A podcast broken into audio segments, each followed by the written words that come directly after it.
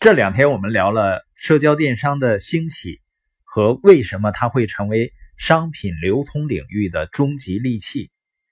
那今天我们聊聊社交电商中的一些乱象，尤其在今天这样的一个时代啊，一个人能够做出正确选择的能力，比以往任何的时代都显得更重要。我们先看第一类社交电商的经营者，他们呢是忽略关系，只想成交，在微信群啊、朋友圈啊过度的刷屏。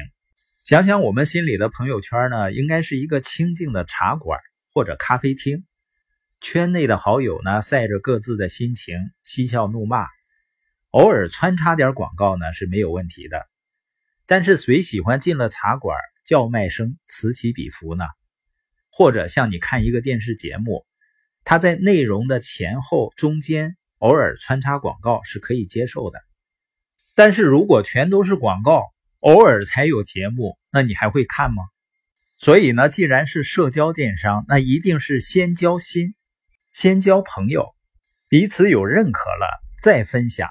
尤其是像微信这类社交软件，它的社交属性是第一位的。也就是说，人们到朋友圈是为了交朋友的。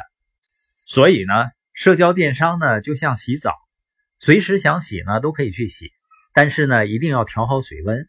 过热了呢，会被烫死的。因为你朋友圈加的那些朋友呢，他看你在刷屏卖东西，在宣扬你的机会有多赚钱。他如果对你和你的品牌呢没有任何印象的话，他就会做个动作，把你朋友圈屏蔽。因为人们信不信你说的事情，不是你说的事情对不对、好不好，而是你有没有给他增加过价值，或者是。他认为你是不是值得信任的？所以呢，社交电商真正经营的产品是你，你的品牌。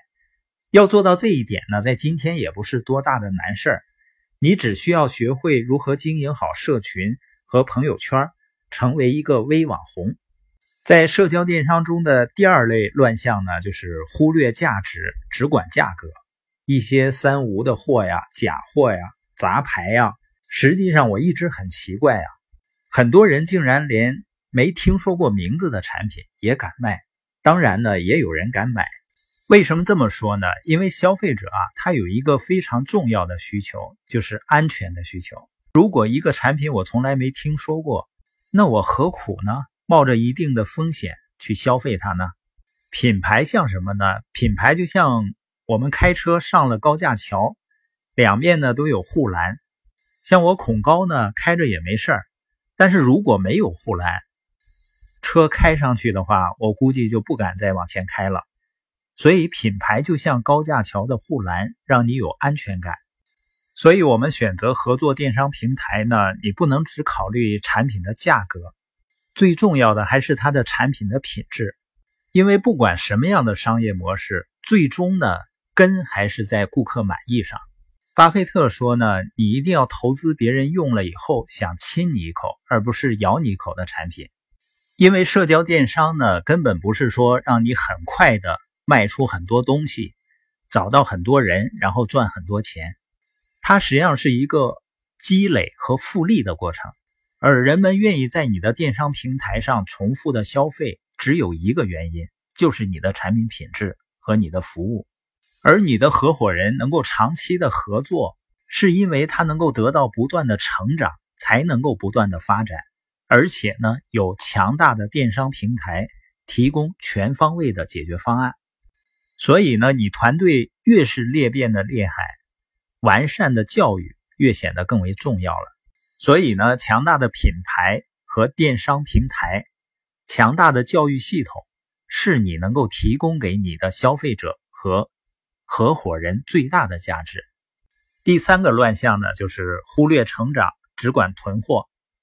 很多平台呢，打着社交电商的旗号呢，拉人交入门费，囤货成了传销行为。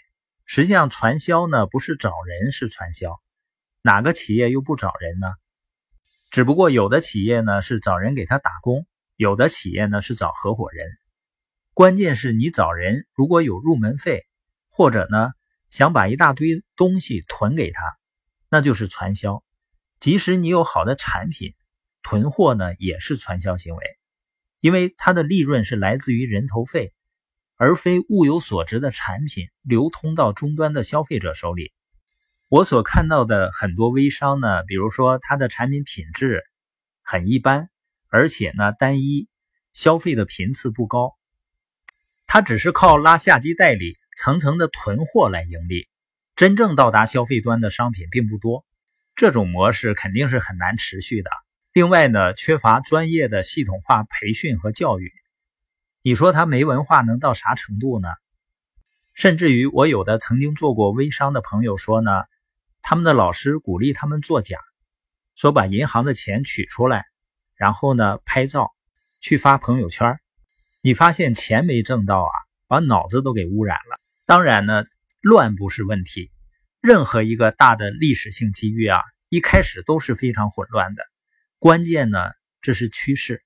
在滚滚洪流中呢，你要把自己放在一个大的平台上，并且呢，有专业的教育系统把你当成领导人来培养，加上你的努力，你就能够在这场社交电商的终极大战中成为赢家。